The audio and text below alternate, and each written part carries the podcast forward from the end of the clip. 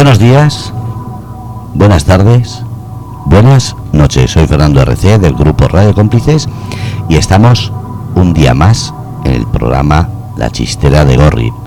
Luz, reconocimiento y sobre todo entrevistas diferentes y nada monótonas. Una chistera en la que el mundo de la cultura toma no solamente el color de la chistera, sino también el reconocimiento que merece. Y por eso, desde el Grupo Radio Cómplice estamos contentos de celebrar que este programa esté patrocinado por Asesores Asenca, Cartagena de hoy.com, Mission Letter, Un libro en mano, David Paredes Fotografía, Bárbara Fotógrafa, Biblioteca de Pilar, Tu Tiempo es Oro y 78 Estudio. Y no sería posible el programa si no estuviese Gorri. Así que, Gorri, todo tuyo el programa. Bueno, bueno, bueno, otro día más, querida audiencia, querida gente de este bello mundo que nos concierne, que nos acoge. Hoy tenemos con nosotros, como no, mi compañero director conmigo, mi gran querido Lorito, y tenemos hoy invitado a Félix, un escritor, un filósofo, una persona que trasciende más allá del tiempo, del minuto y del segundo y de la mente humana, un ser yo creo que planetario, planetario. ¿Qué tal Félix? Hola, muy buenas, pues encantado de, estar aquí reunido con vosotros.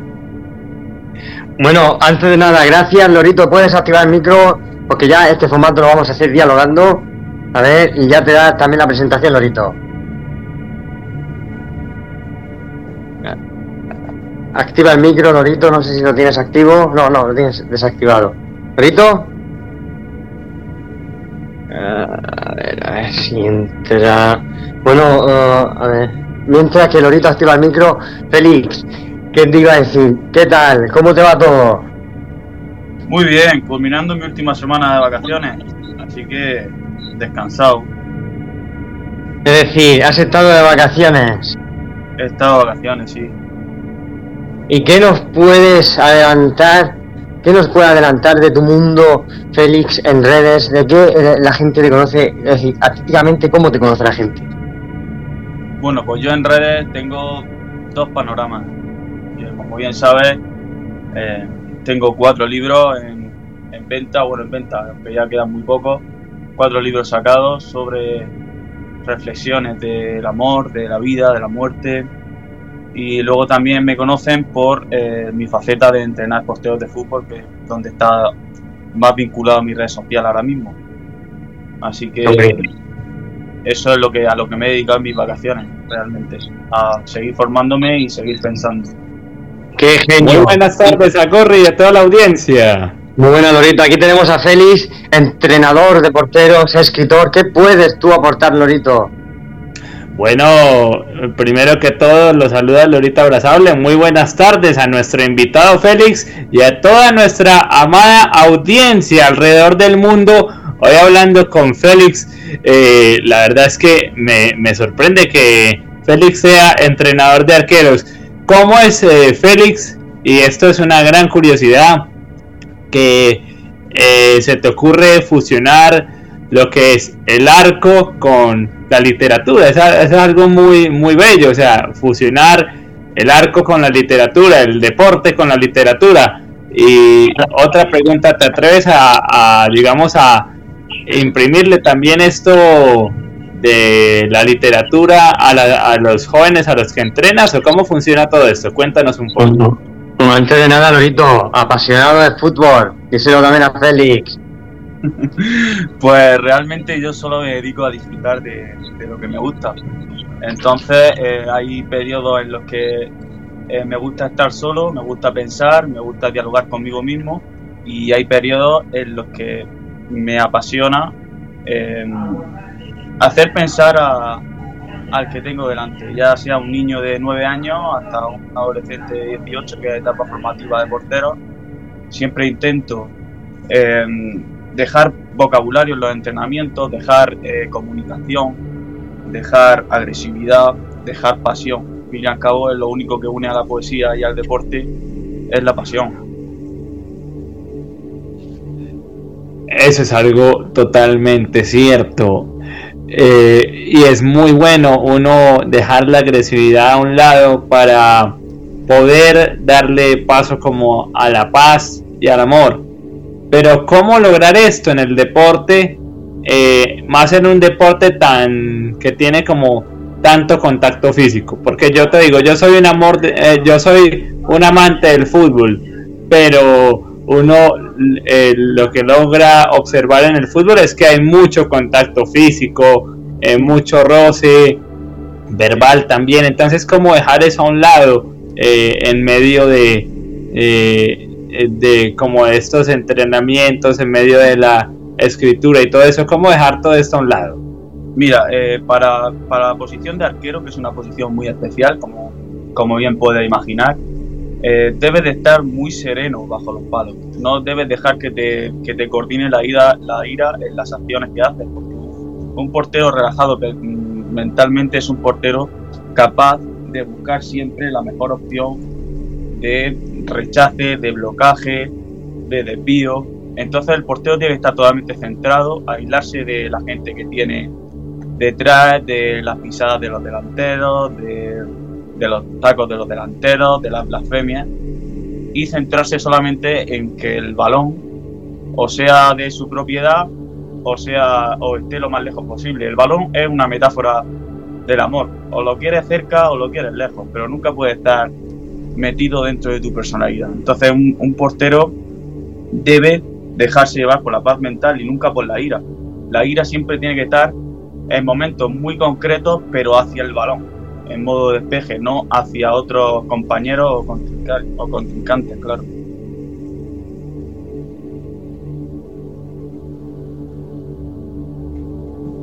Eh, es decir, y, Félix, es decir, ¿cuándo nació en ti esa faceta de decir, voy a ponerme a plasmar en papel todo lo que, lo que me surge de dentro?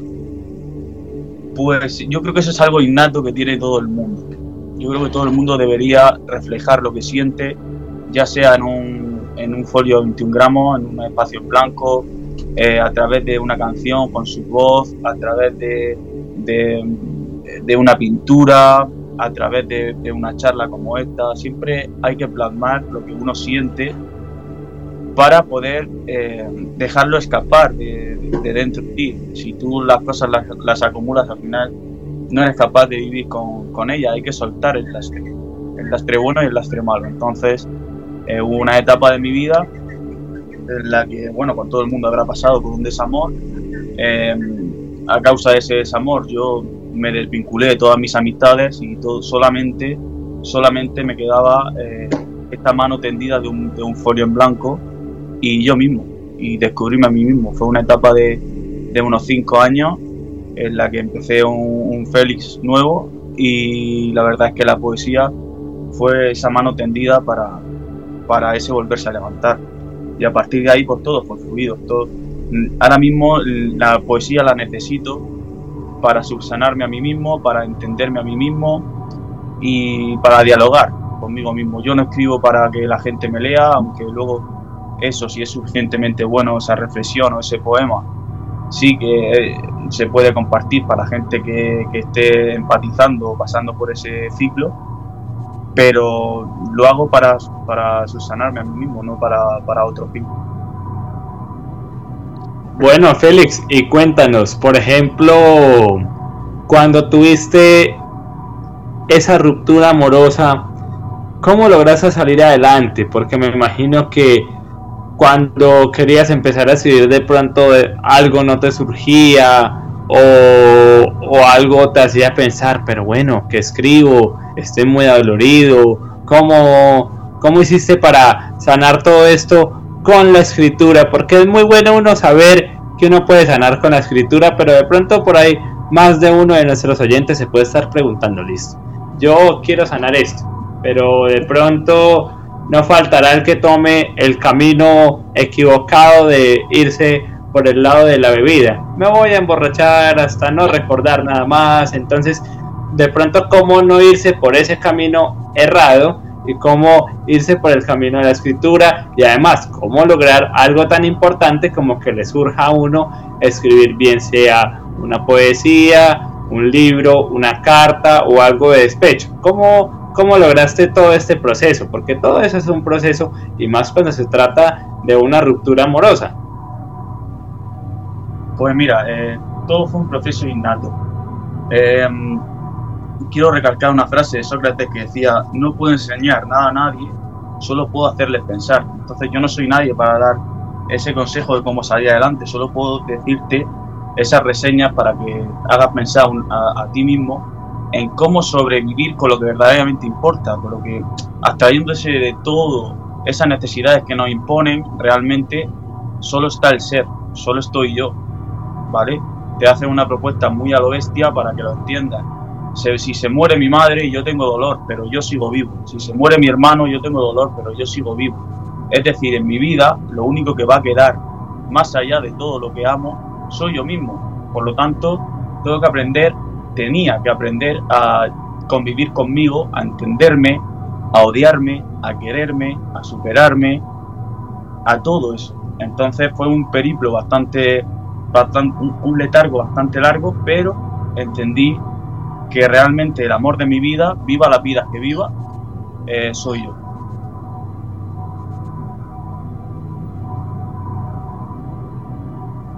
Alucinante, alucinante, Félix. ¿Tú crees que tenemos alma? Y, luego otra parte, ¿existe la reencarnación?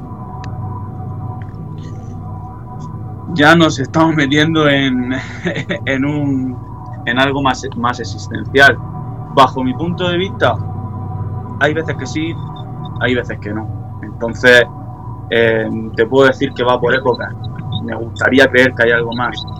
Eh, más allá de la muerte, lógicamente hará me un total creyente como Lorito y, debatir más, aclarar mi mente sobre eso.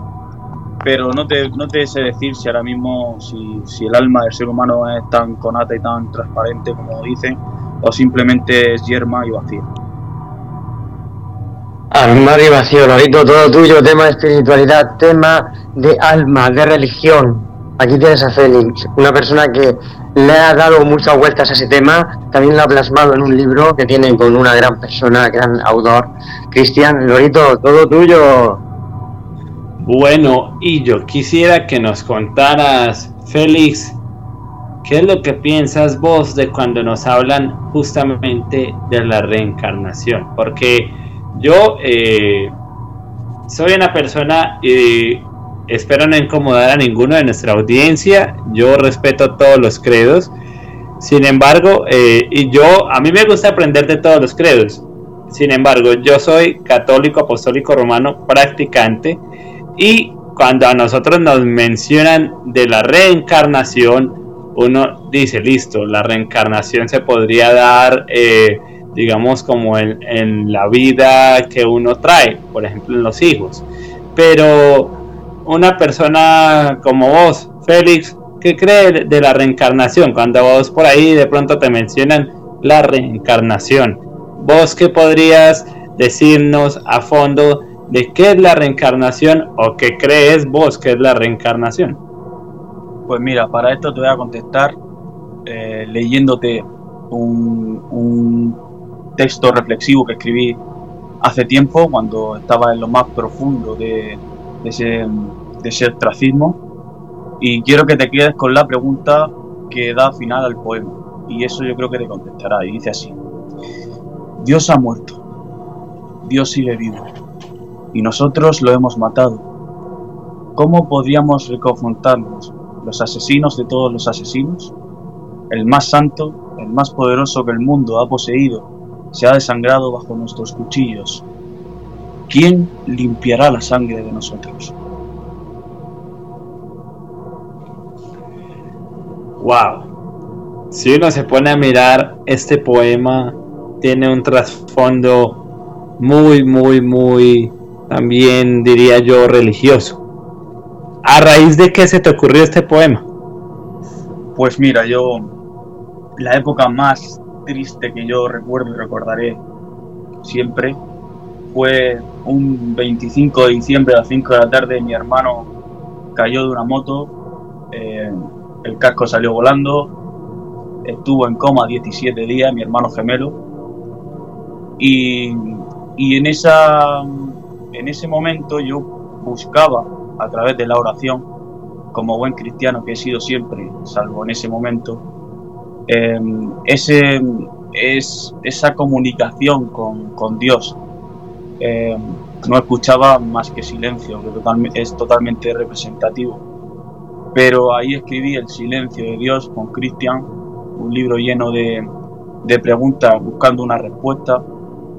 Y entonces, eh, en esa época, eh, quise, a partir de ahí, quise y quiero creer en un, en un Dios que mira por nosotros, en un, en un Dios todopoderoso, en, una, en un ente, pero se me hace muy difícil encontrarlo. Em, no quiero tampoco, como has dicho tú al principio de esta, de esta entrevista, ofender a nadie con mi pensamiento. Simplemente soy un individuo que busca una respuesta que quiere creer, que es agnóstico, que cree en alguien, pero quiere que se lo demuestre. Y esa es mi postura a través del poema que yo quise, quise reflejar ahí. Es un llamamiento, eh, es, como si te das cuenta, habla de que Dios ha muerto. Si Dios ha muerto es porque yo creo en Dios, pero claro, también creo en que las mentes que han ido llamándolo, que han ido orándolo, han sido eh, respondidas con silencio. Entonces, por eso digo eh, que, nosotros lo hemos matado, porque a lo mejor no hemos sabido interpretar ese silencio divino del que hablan en las oraciones. A eso se refiere el poema, a un individuo que quiere creer, pero no escucha o no sabe interpretar ese silencio. O a lo mejor también eh, no sabe interpretar, podría decir yo, eh, de pronto me corriges, eh, me corriges Félix, pero de pronto a lo mejor también la persona no sabe interpretar lo que Dios le quiere decir a uno con ciertos mensajes, sino que la gente dice, para yo creer en Dios, o sea, las personas que digamos como que tienen esa duda, muchas veces dicen, para yo creer en Dios, demuéstrame que existe, decirle que haga algo, pero Dios hace cosas y de pronto, eh, pero Dios no está con una voz ahí, oiga, haga esto, oiga, haga lo otro, sino que a lo mejor las personas se muestran un poco incrédulas al no ver un hecho en concreto cuando Dios se hace cosas sin que uno las vea en físico. la prueba de, una de las de, de, esa, de ese silencio interpretable puede ser que mi hermano tras 17 días resucitó, como lo llamo yo. También mm, hay que recalcar una frase, de, una frase de Eric Fromm que decía, el amor inmaduro dice te amo porque te necesito y el amor maduro dice te necesito porque te amo. Y eso quiero yo buscar en Dios, no la primera parte de te amo porque te necesito, que es lo que yo imploraba en las oraciones, sino una segunda parte del maduro que dice te necesito porque te amo. En esa búsqueda de, de un amor a Dios es lo que yo quiero buscar, que tampoco sé si quiero, si lo necesito, si es innato, no lo sé. A lo mejor simplemente es miedo a la muerte, como la mayoría de las personas, pero no sabría ahora mismo decirte, eh, puesto que tengo 30 años y tampoco ni espero ni quiero ver a la muerte, mirar a la muerte a los ojos inmediatamente, la verdad.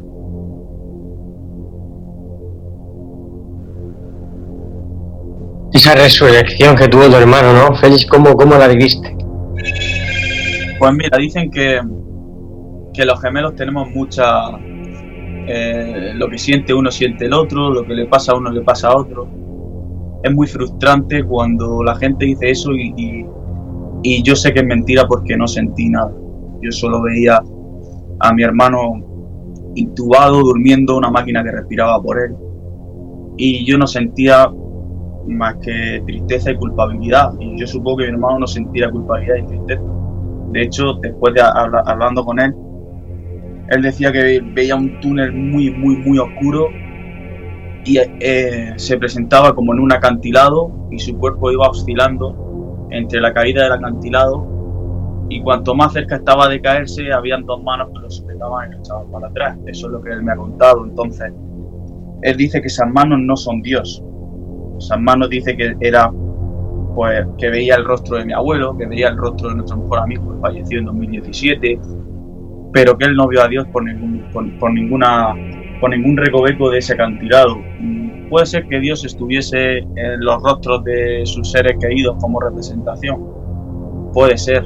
Puede ser que sea un sueño y que no tenga sentido. También lo puede ser. Eh, me ha sorprendido muchísimo, perdona, Laurito, me ha sorprendido muchísimo que interpretara, ¿no? Tu hermano, esa, esa oscuridad, ¿no? Ese, ese tiempo de, de lapsus.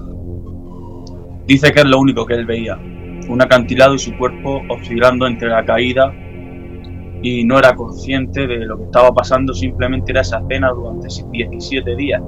Esa escena, esa escena. Luego él, al resucitar, pues eh, los dos primeros días estaba estaba su mente en que tenía 18 años, al día siguiente tenía 20, iba recordando cómo comer, iba recordando cómo montar en bici, iba recordando cómo se corría.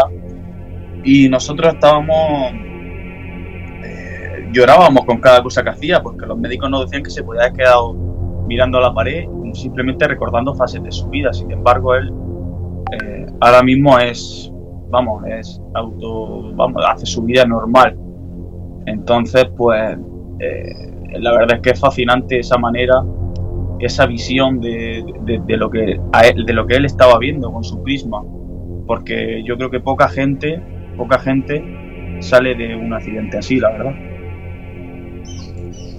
Y yo tengo una pregunta, Félix.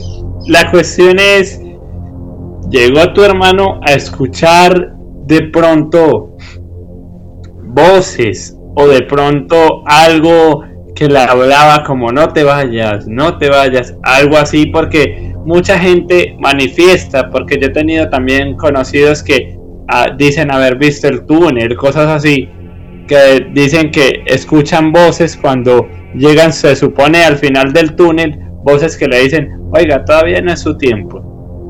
Sí, justo, justo eso dice que escuchaba, no es tu momento, no puedes lanzarte, pero lo escuchaba a través de las voces de esos rostros, de las voces de mi abuelo y de las voces de mi amigo Paco. No, escuchaba ninguna voz desconocida para él. Muchas veces escuchaba la llamada de su nombre, escuchaba Antonio, Antonio, no te vayas, no te vayas.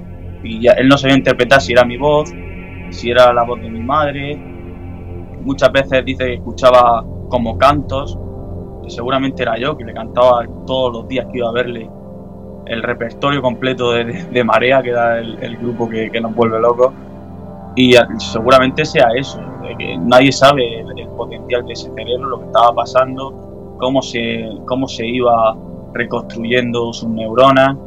Eh, realmente es una cosa que, yo os invito a que, a que en un podcast de esto eh, lo invitéis y le habléis de todo esto. Porque a veces es muy cerrado con la familia y a lo mejor le vendría bien eh, soltarlo y yo escuchar lo que está diciendo. Sería muy interesante un podcast con alguien que, ha mirado la muerte a los ojos y ha resucitado, la verdad. Creo que sería algo muy importante de conocer.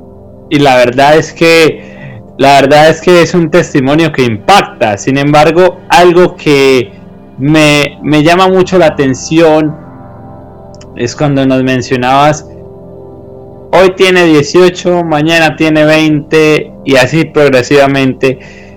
¿Cómo se da todo esto y cómo él va regresando a la normalidad y a ser la persona que era antes del accidente? ¿Cómo se dan esos primeros días, esos primeros meses y después cómo va recobrando la persona que era hasta lo que es hoy en día? Mira, el cerebro es fascinante. El primer día se lo tiró entero mirando a la pared, sin responder a nadie. Simplemente le decía Antonio come y hacía el gesto de coger la cuchara sin cuchara y llevársela a la boca. No hacía nada más, nada más. Eh, a, partir del tercer día empezó a, focalizar la vista porque eh, solo miraba al techo y no, no lograba eh, enfocar a la persona que le estaba hablando. entonces hablaba pero desvariado decía cosas que no tenían sentido, eh, no tenían sentido ninguno. Luego empezó a reclamar a ver amigos. Quiero ver a este amigo, todos de la infancia. Algunos venían a verlo, otros no, algunos los conocía, a otros le llamaba por otro nombre. Me acuerdo de, una anécdota enlazando con el tema del primer libro. Claro, cuando mi hermano y yo teníamos 18 años, yo estaba con este amor que me había dejado, ¿no? Yo tuve un letargo amoroso de cuatro años con ella y llegó un momento en el que me dijo, eh, Félix, ¿por qué no viene Isma a verme? Y le dije, tranquilo, que vendrá a verte. Hablé con ella, ella vino a verlo y eso fue al día siguiente. Y cuando se fue me dice, Félix, digo, dime, eh, ¿por qué ha venido a verme si habéis cortado, no? O sea, fue un progreso mm, para él. Eh, como pasaba a lo mejor de los 18 a los 20 en, mediodía en mediodía. Entonces mm, es un progreso porque las neuronas iban regenerando recuerdos, regenerando, y hasta el momento de hoy que está muy bien, pero hay cosas que él me ha confesado que no sabe si las si ha soñado o si realmente ha pasado. Entonces el cerebro es una incógnita. Y de pronto tú le has podido decir, vení, ¿esto lo soñaste o esto nunca pasó? ¿O qué es lo que haces vos cuando él te confiesa ese tipo de cosas? Cuando me dice, oye, mira, esto lo vivimos, porque claro, mi hermano y yo hemos estado juntos hasta los 17 años. Eh, entonces yo le digo, sí, Antonio, esto ha pasado, o no, Antonio, esto no ha pasado, o esto sí ha pasado, pero lo estás confundiendo con lo otro.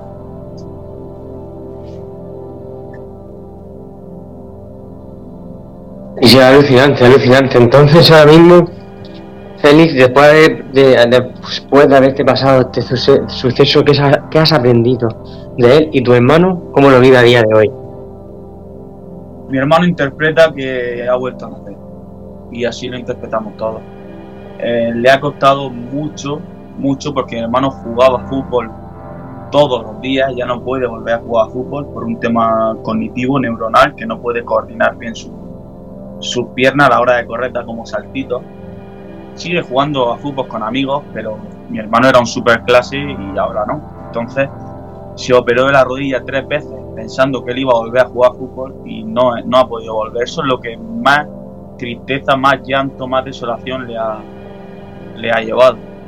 A día de hoy ha sabido, porque a él le molestaba mucho, como somos gemelos, pues él decía, tú eres el del accidente, ¿no? Entonces a él le molestaba mucho. Y yo le decía, Antonio, mm, es mejor que tú seas el del accidente a que yo sea el del hermano que murió en un accidente de moto. Y entonces ha aprendido a asimilar de que, de que es un resucitado, es un bendecido, porque no todo el mundo que tiene un accidente en moto se le va el casco, se da un golpe directamente con la cabeza, ha sobrevivido. ¿Y a él no le ha llamado de pronto la atención irse por la parte técnica del fútbol? Porque digamos que eso podría ser una forma de estar cerca de las canchas sin estar jugando. Eh, mucho antes del accidente ya era entrenador de fútbol, hermano tiene el título de hasta primera división. Y ahora mismo mm, ha salido todo muy bien, ahora mismo tiene su, su paga, ya no necesita trabajar, entonces ahora mismo está trabajando de entrenador y cobrando su paga, ahora mismo está muy, muy bien, muy contento, gracias a Dios, y, y es un hombre nuevo, aceptando sus condiciones, pero el fútbol le sigue llenando, le sigue endulzando la vida y sigue siendo una de las razones que tiene para, para vivir para vivir feliz, porque a pesar de esto mm, podía haber caído en una depresión y siempre desde el primer momento con una sonrisa, eh, no lloréis, yo puedo montar en bicicleta, yo puedo vivir solo, no lloréis por mí porque yo estoy muy bien. Y eso, creas que no para nosotros, es un alivio, es un alivio porque, porque él está contento. A pesar de lo que le ha pasado, que es un cambio radical en su vida, está muy contento, muy feliz, con muchas ganas de vivir. Ahora también, aparte del fútbol, ha escrito su primer libro de poesía, porque a él siempre le ha encantado la filosofía. Eh, ha escrito su primer libro de poesía, está muy contento. El otro día dio un, recital delante de todos sus compañeros de La Resaca, que tiene un grupo de accidentados, de, gente que con, discapacidad mental. Y, fue un orgullo tremendo estar yo allí viendo cómo, cómo hablaba de sus poemas de, ese resurgimiento de la caída, de, esa manera de vivir y a sus compañeros tremendamente orgullosos. La verdad, Félix, eh, me gustaría que nos contaras una cosa. ¿Qué lección les dejó esto del accidente a vos y a tu familia?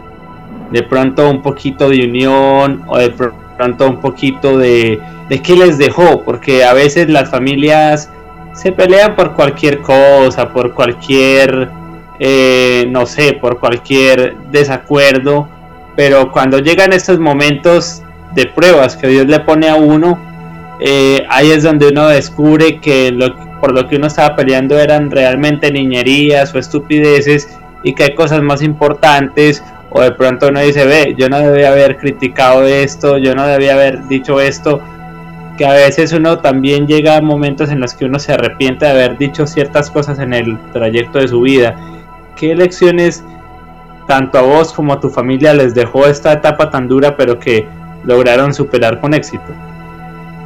El que tú has dicho, cuando recordamos o se nos viene un problema encima, sonreímos, porque hemos visto que lo peor, lo peor que es la muerte, que es lo único que no tiene solución, lo demás simplemente se afronta con una sonrisa, problemas económicos, problemas amorosos, todo eso se transforma en, en migajas. Yo cuando, de hecho a mí me transformó un montón, yo hablaba solo de amor y desamor y ahora pues hablo de otros factores de, la vida. Eh, sí que es verdad que yo escribo muy oscuro, pero porque, como he dicho antes, la poesía me, me hace autosanar y solo escribo para mí, para soltar el lastre y luego ahí se queda, a veces que ni, lo leo. Pero sí que es verdad que cada vez que tenemos un problema eh, y viene mi hermano, automáticamente todo el mundo sonríe. Todo el mundo sonríe y dice, ha llegado, es una especie de mesías para nosotros, ha llegado, nos ha mostrado que, que todo lo demás es superable, mm, tanto problemas de amor, divorcio de padres, lo que sea, eh, problemas económicos, lo importante lo más importante es que estás vivo. Y qué bueno que a tu hermano no lo discriminaron, Félix. La verdad es que eso es algo maravilloso. Porque te digo, y a toda nuestra audiencia le cuento, yo soy invidente de nacimiento. Y a mí muchas veces me han querido discriminar. Sin embargo, yo no me dejo... Eh, no me dejo lastimar de nadie. Y no lo digo de una manera egocéntrica, sino que lo digo de una manera es que yo siempre a todo le pongo el pecho y la sé luchar y sé salir adelante y me gusta demostrarme a mí mismo que soy capaz. Y eso es lo que yo he logrado como ver que ha logrado hacer tu hermano. Demostrarse al mismo que es capaz y también demostrarle a ustedes que se puede superar cada día más. Porque mira todo lo que nos has contado que ha creado eh, del grupo de discapacitados con respecto al grupo de discapacitados, ¿cómo surgió la idea de tu hermano de listo? Voy a crear este grupo para contar estas historias y que los demás también puedan drenar sus dolores contando sus historias. Mi hermano entró en un grupo justo después de, rehabilitación. Al ser cognitivo, la mayoría de personas después de pasar ese suceso caen en depresión, pueden entrar en una terapia de allí, de la resaca del hospital con una psicóloga y la psicóloga pues le animó a, fundar ese grupo, bueno, y el grupo ya estaba medio fundado, él entró allí, eh, al principio muy tímido, la gente allí en el recital decía, madre mía Antonio, con lo poco que hablaba antes, y mira ahora. Entonces él al principio sentía como que ese no era su sitio, porque él no asimilaba lo que le había pasado. Pero poco a poco ha ido asimilando, ha ido empatizando con sus compañeros, hay compañeros que están bastante mal y aún así eh, pues llevan su vida con alegría y, la verdad es que es entrañable. Tú entras allí y te das cuenta de que muchas veces, pues pocas veces pensamos en lo que tenemos, pero siempre en lo que nos, en lo que nos hace falta y es totalmente lo contrario. Las cosas que nos hace falta hay muchas veces que no existen. Entonces, eh, son felices con lo que han, sabido entender que su condición o lo que le ha pasado en, su vida o, lo que ha pasado innato en su nacimiento, saben llevar la vida, ver el lado más hermoso, saber, eh, pues yo que sé, escuchar una canción, detenerse en las letras, sentirlas cada, cada una de ellas, eh, escuchar el poema, meterse dentro, llorar, reír, emocionarse, empatizar, dialogar, hablar con ellos, em, pararse a, oler una flor en vez de, en vez de, pisarlo, simplemente arrebatarla. Muchos, muchos de ellos hablaban del canto de los pájaros cuando se despertaban. Son cosas que los que estamos, los que tenemos, no la suerte, sino los que tenemos, eh, no tenemos eh, esas discapacidades, discapacidades, pero no, no, creo que sea una cosa que le haga menos en la sociedad, pues no nos paramos, no, no, no, no nos paramos a, a observar. Eh, ayer entrenando hacía mucha calor y decían los chiquillos, estoy reventado. Y yo decía, mira, escucha la grada. Eran las chicharras cantando. Las chicharras son como, como grillos, no sé cómo lo llamará allí, Lorito. Entonces, esas cosas casi que ni las percibimos, no nos paramos a, observar cada detalle y ellos sí paraban a disfrutar de cada instante que les estaba regalando la vida.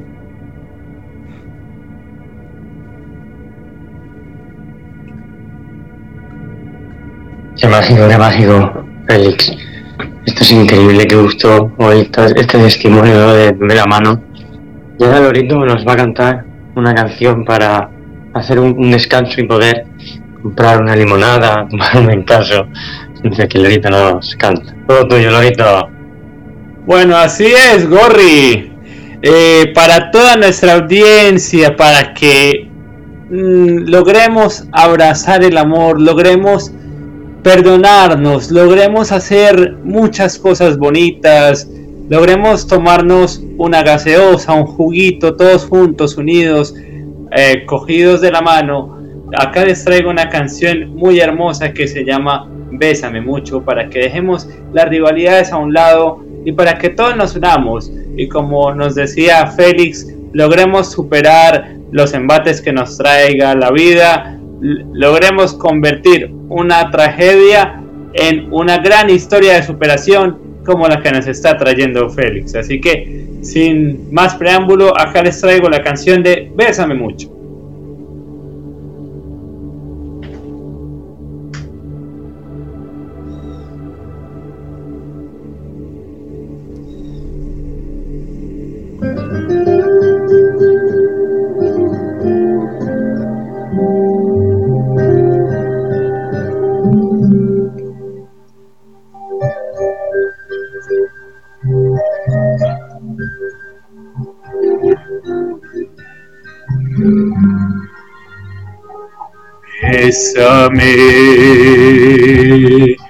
Bésame, mucho,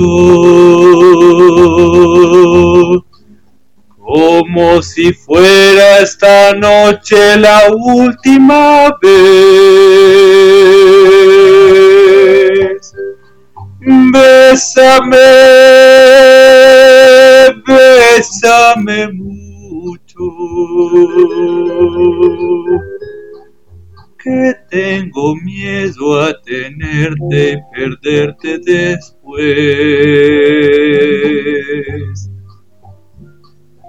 Bésame, bésame mucho, como si fuera esta noche la última vez Bésame,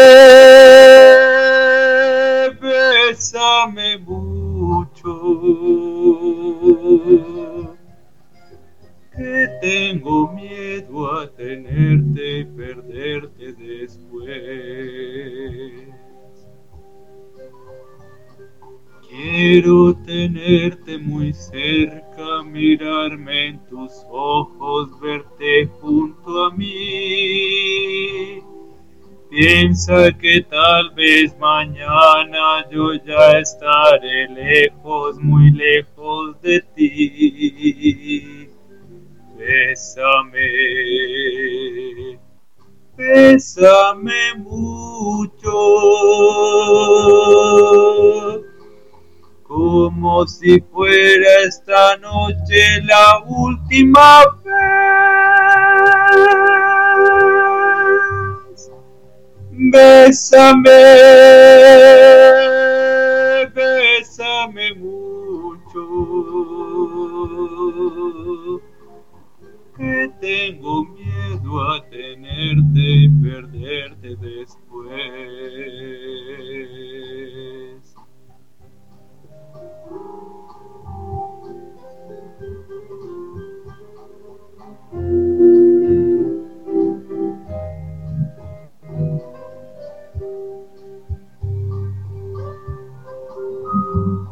Bésame,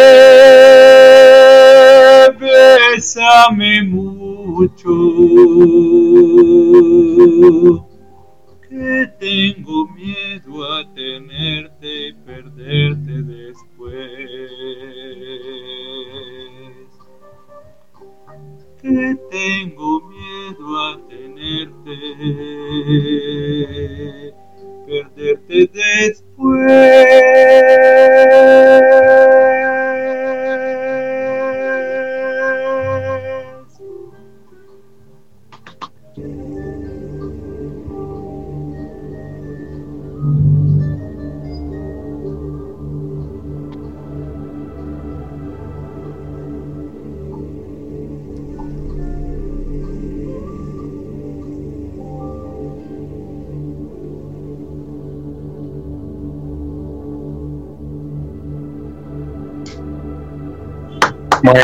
Chapó, chapó.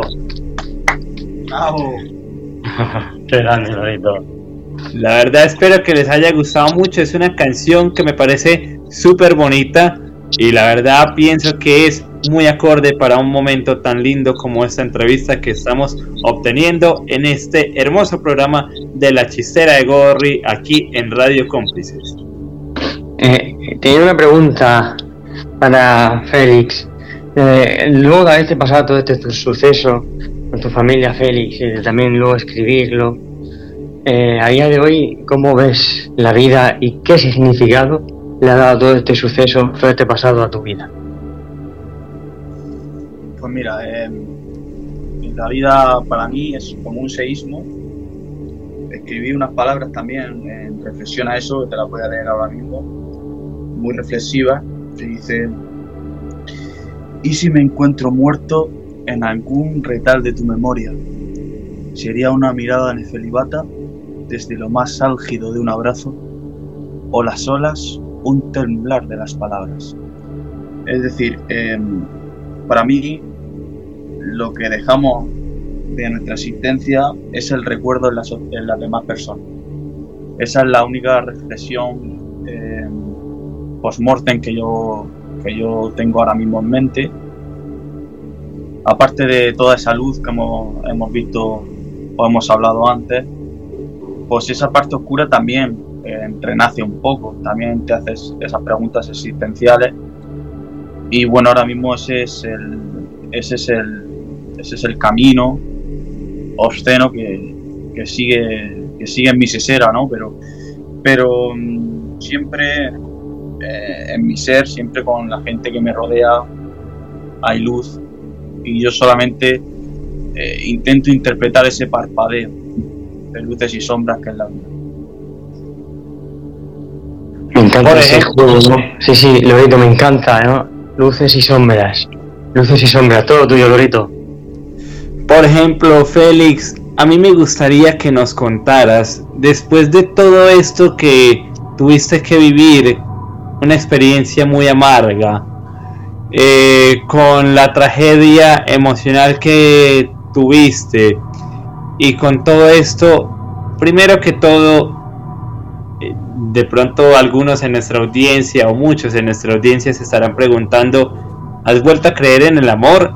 Y número dos, ¿qué lecciones te deja esto? De perdón o no sé, porque de pronto tenías de pronto, no sé, podías haber tenido rencor hacia la chica que con la que quedaste malos términos o cómo, cómo ves eso hoy en día y a la hora de enfrentarte a una nueva relación amorosa, ¿cómo, cómo manejas esa situación? ¿Cómo haces para volverte a decir, listo, voy a lanzarme otra vez al ruedo a ver cómo me va o, o eres temeroso a la hora de manejar una relación amorosa y digamos, si pudieras mandarle un mensaje a esa persona que en ese momento te causó ese dolor, ¿qué mensaje le, le podrías mandar? Antes de eso, Félix, Lorito, prepárate luego, si puedo, otra canción que nos endulce, es el final. Todo tuyo, todo tuyo, Félix. A ver, yo quería, a ver, respecto a lo que ¿qué le diría a esa persona, le diría que, que la amo por encima. Espera, Perdona, perdona. Todo tío Félix, que se escuchaba. Pues eso, decía que el único mensaje que le puedo decir es que la amo por encima de todas las cosas. Ha sido una etapa de mi vida en la que esa vida o semiciclo de vida ya pasó. Yo ahora mismo estoy con mi pareja o con mi nueva pareja, seis años. Eh, es el amor de mi vida, lo tengo muy claro, el amor por lo menos de esta. Me complementa, me abraza cuando me hace falta, eh, es muy callado, me dice las palabras exactas en cada momento. Y respecto a la manera de vivir mi vida ahora mismo, pues te podría decir una cita de Carter que decía, vivir sin filosofar es propiamente tener los ojos cerrados sin tratar de abrirlos jamás. ¿vale? Pues entonces mi vida es un eterno diálogo filósofo entre yo y mi persona interior simplemente. Lo que hago a través de, esta forma de vida, de, convivir conmigo mismo, es amar a las demás personas, nunca por encima de mí mismo, pero sí a toda consecuencia y, a todo lo que dé, porque em, el amor es lo que mueve el mundo, es la luz de ese parpadeo que estábamos hablando antes, de ese pestañeo.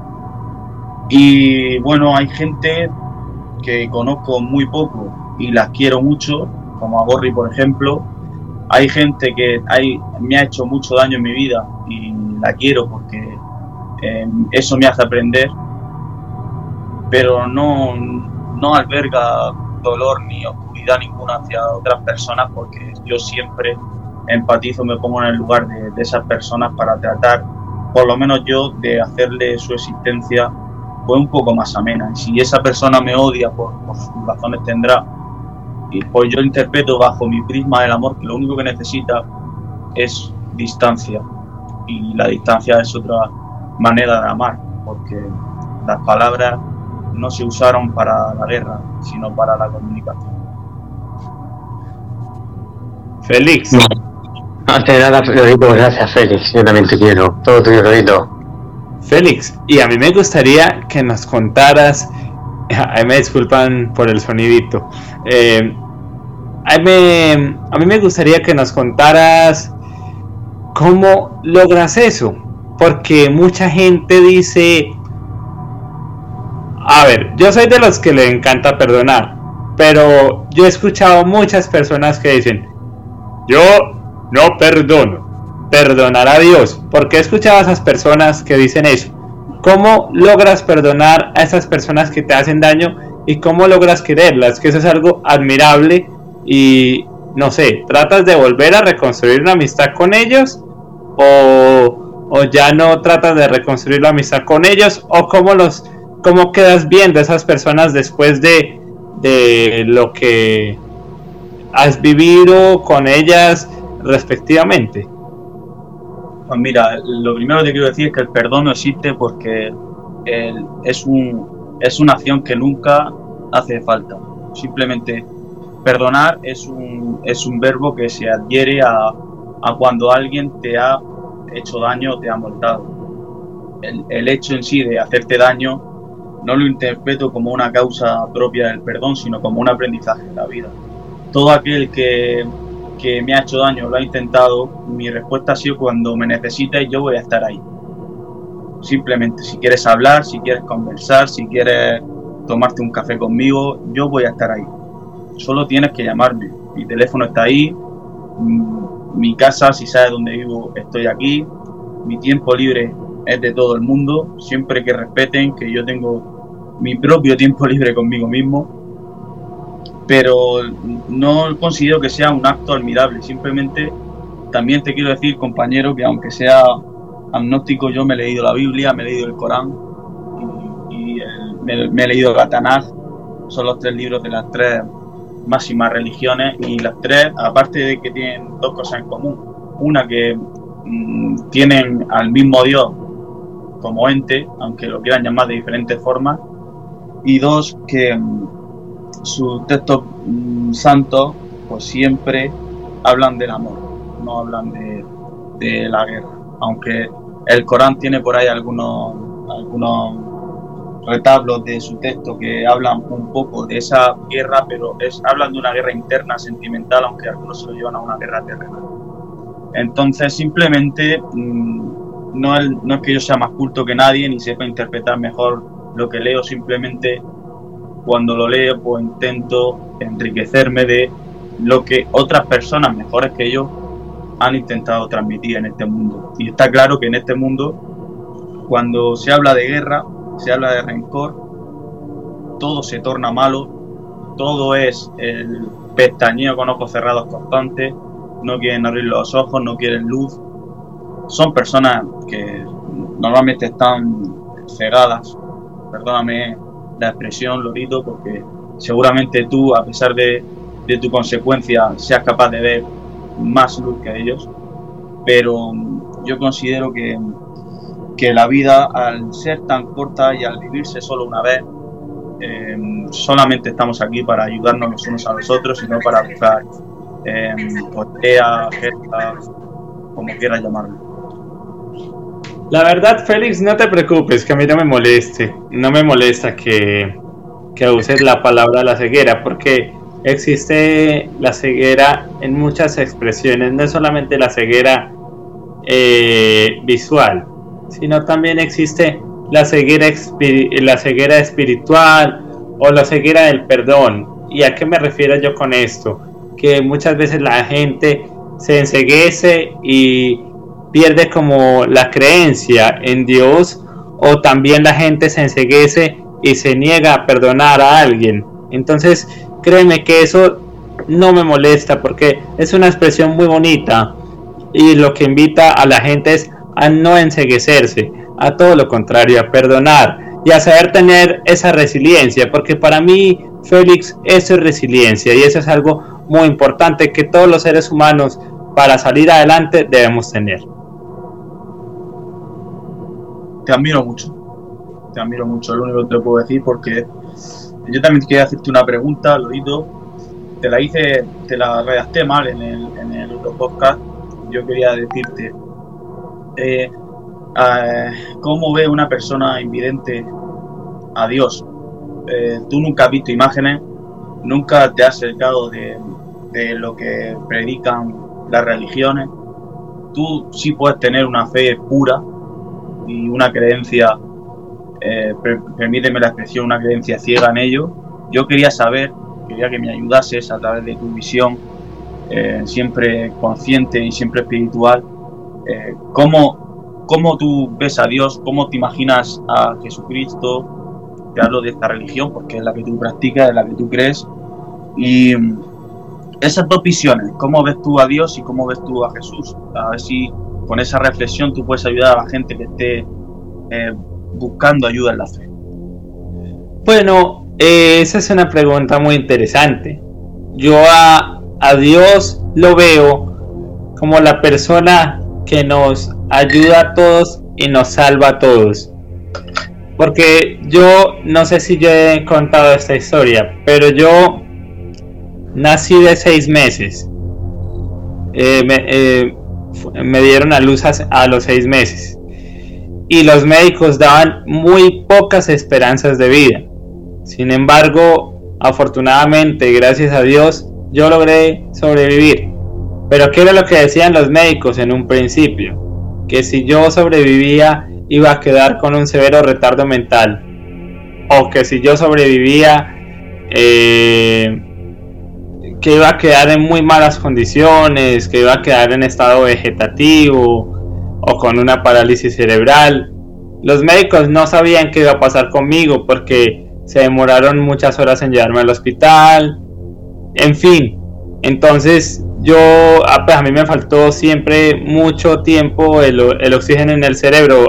Em, aproximadamente se demoraron como 12 o 24 horas en llevarme.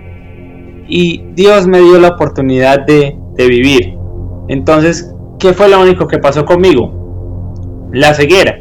Y yo he visto mucha gente que llega conmigo y me dice, ay, pero a usted no le gustaría operarse. Ay, pero qué dolor ser ciego. Yo entiendo a las personas que han visto toda su vida como de que hayan quedado, eh, que queden ciegos, obviamente que les duela. Yo entiendo, porque no es, digamos, no debe ser para nada agradable eh, para las personas que han visto quedar ciegas de un momento a otro. Pero yo también le digo a las personas, como yo he sido invidente toda mi vida, a lo mejor no puedo ver con los ojos, pero sí veo con otros sentidos, tales como el olfato, el tacto, y digamos que los sentidos los tengo también mucho más desarrollados. Entonces, esa es mi forma de ver la vida. Ahora, ¿cómo veo a Jesucristo? Es como la persona que entregó su vida por nosotros para salvarnos y librarnos de todo mal. Porque Jesucristo que quiso hacer? Derramar su sangre por nosotros para así eh, limpiar nuestros pecados y llevarnos a la vida eterna. Entonces, eso es lo que yo veo. Y también, ¿qué es lo que yo veo? Que Jesucristo me dijo a mí, oiga, un momentico, usted no se me va a ir de acá sin cumplir su misión en la tierra. ¿Cuál es mi misión en la tierra?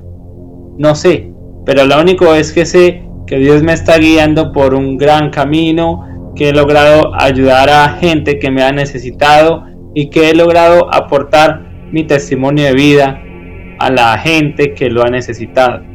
Yo por eso siempre le digo a la gente cuando me dicen por ahí, ay, es que yo quiero hacer una pregunta, pero es que me da como pena con usted y lo ofender. No, no, no, no, no me ofenden.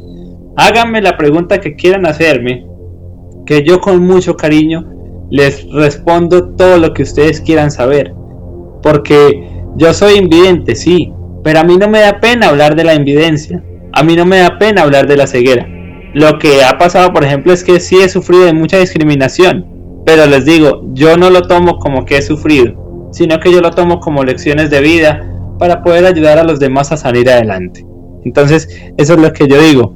Y lo que invito es a uno nunca rendirse y a uno siempre orarle a Dios y a Jesucristo, que son la misma persona, que siempre le oremos a Dios nuestro Señor, siempre le pidamos ayuda, que él de pronto no se nos mostrará como la telenovela La Rosa de Guadalupe, dejándonos una rosa y no sé qué, una rosa blanca. No, Él se nos va a demostrar con las acciones. Él se nos mostrará con las acciones. ¿Y qué más acción, por ejemplo, en mi caso, que dejándome vivo, que dejándome eh, nacer, que dejándome compartir con la gente? Por ejemplo, hoy en este programa La Chistera, eh, contándole a la gente las cosas que he vivido y, y, pudiendo hacer estas maravillosas entrevistas que estamos llevando a cabo. Entonces yo por eso le digo a la gente, crean y si tienen algún problema en su vida, por pequeño o grande que sea, siempre acudan a Dios o a lo que ustedes crean, pero siempre oren. Eso es lo que yo le quiero invitar a la gente. Muy bien. ¿Qué, testimonio, eh, Félix?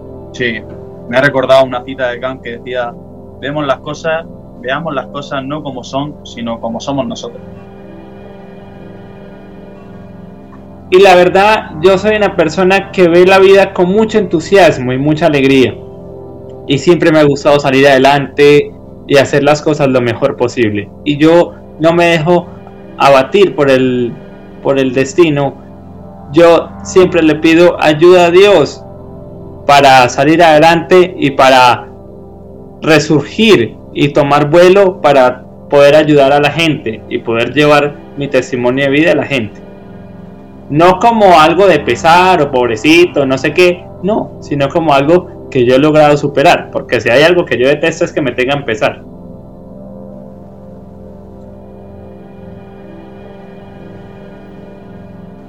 Sí, sí, sí, totalmente. pues vamos a ver esa canción. Ya daremos brevemente el cierre, luego con las palabras finales de Félix. Bueno, para nuestra querida audiencia, tengo esta canción de Roberto Carlos que se llama ¿Qué será de ti?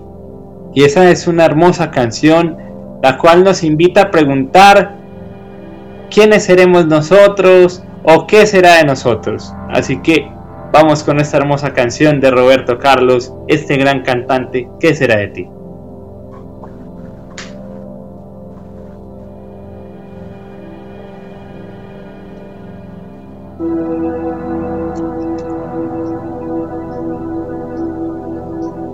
¿Qué será de ti?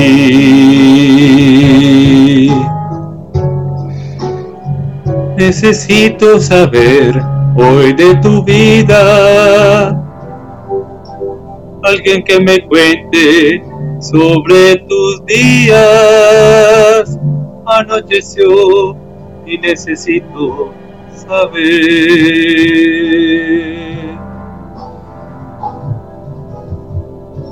¿qué será de ti? Cambiaste sin saber toda mi vida, motivo de una paz que ya se olvida. No sé si gusto más de mí o más de ti.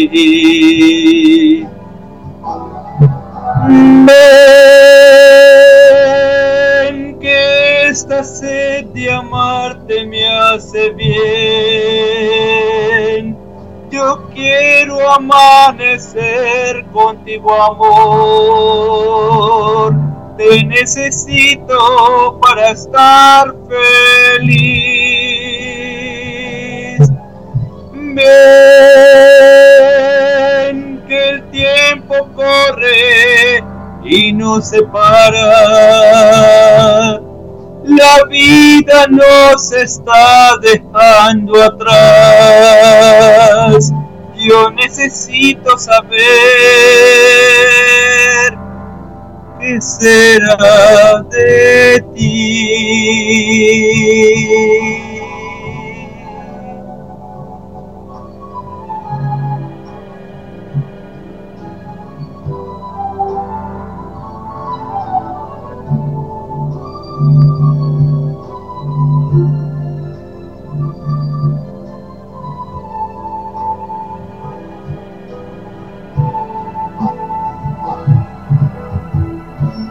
Será de ti?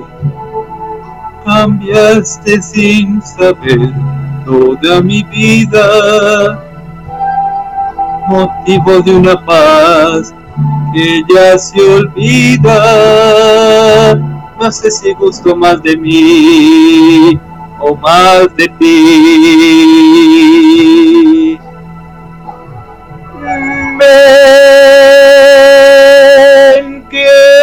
De amarte me hace bien. Yo quiero amanecer contigo, amor. Te necesito para estar feliz. Ven que el tiempo corre y no se para la vida nos está dejando atrás. Yo necesito saber qué será de ti.